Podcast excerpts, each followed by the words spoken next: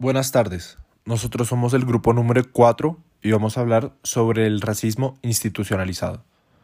Empezando por su definición, el racismo institucionalizado es normativo, a veces legalizado y suele manifestarse como una desventaja heredada. Es estructural, ya que está codificado en nuestras instituciones de costumbres, prácticas y leyes, aunque no es necesario que haya un autor identificable.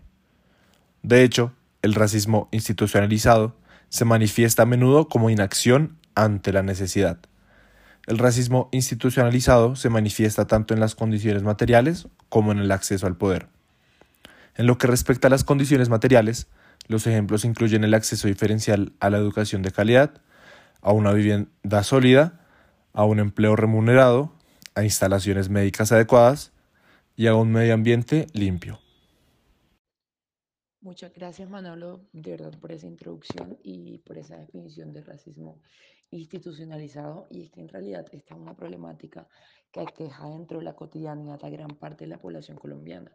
Yo creo que un claro ejemplo de este eh, se encuentra evidenciado en un estudio de casos realizado por la Organización de la Acción Jurídica ILEX en las localidades de Ujme y Kennedy en Bogotá, acerca de la correlación que existe entre el abuso policial y la discriminación racial hacia la población afrodescendente que habita en estas localidades.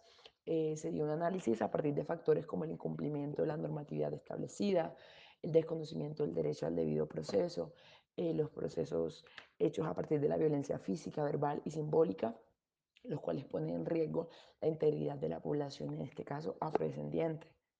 Claro, Sofía, vamos a ampliar un poco acerca de este caso. Dentro de la investigación se encontró que el perfilamiento racial y la imposición de medidas correctivas se concentra en aquellas personas de raza negra quienes tienen 2.67 más probabilidad de interactuar con la policía y 2.57 mayor probabilidad de ser detenidas, llevadas al área restringida, mutiladas o requisadas. Sí, y es que además, según los datos de la organización, se identificaron casos en los cuales se detuvieron personas afrocolombianas sin justificación. No se les permitió hacer una llamada o se les impuso un comparendo desproporcionado. Pero bueno, respondiendo a la pregunta aquí es, ¿quiénes son los jardineros? Entiendo por este concepto a aquellos que tienen el poder de decidir, de actuar y de controlar los recursos. En este caso, es el Estado representado en la institución de la Policía Nacional de Colombia por esa relación y posición de poder que le ha sido otorgada, que en este caso se ejerce violenta y desigualmente.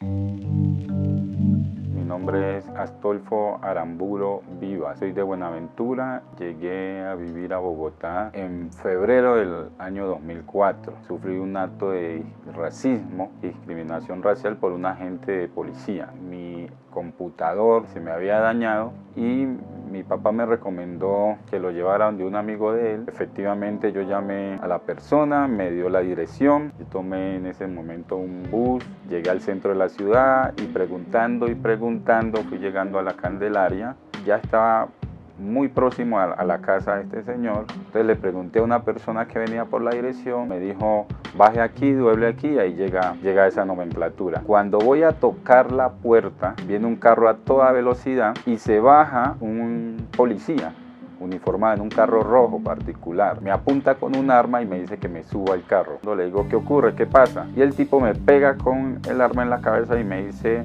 negro hijo de puta, subite al carro o te mato aquí. Cuando lo que acabamos de escuchar hace parte de una gran colección de material audiovisual recolectado durante el trabajo de investigación realizado por la organización anteriormente mencionada. Este es un pequeño fragmento que evidencia esta gran problemática. Y esto es sumamente preocupante. Además, según la organización investigadora de este caso, existe una invisibilidad estadística por parte de entidades como la Defensoría del Pueblo y la Fiscalía General de la Nación, quienes no cuentan con mecanismos de seguimiento a las denuncias que identifiquen la pertenencia étnico-racial de las víctimas. Bueno, creo que es momento de preguntarnos por cursos de acción y estrategias en función de erradicar este racismo institucional relacionado al caso de abuso policial y discriminación racial.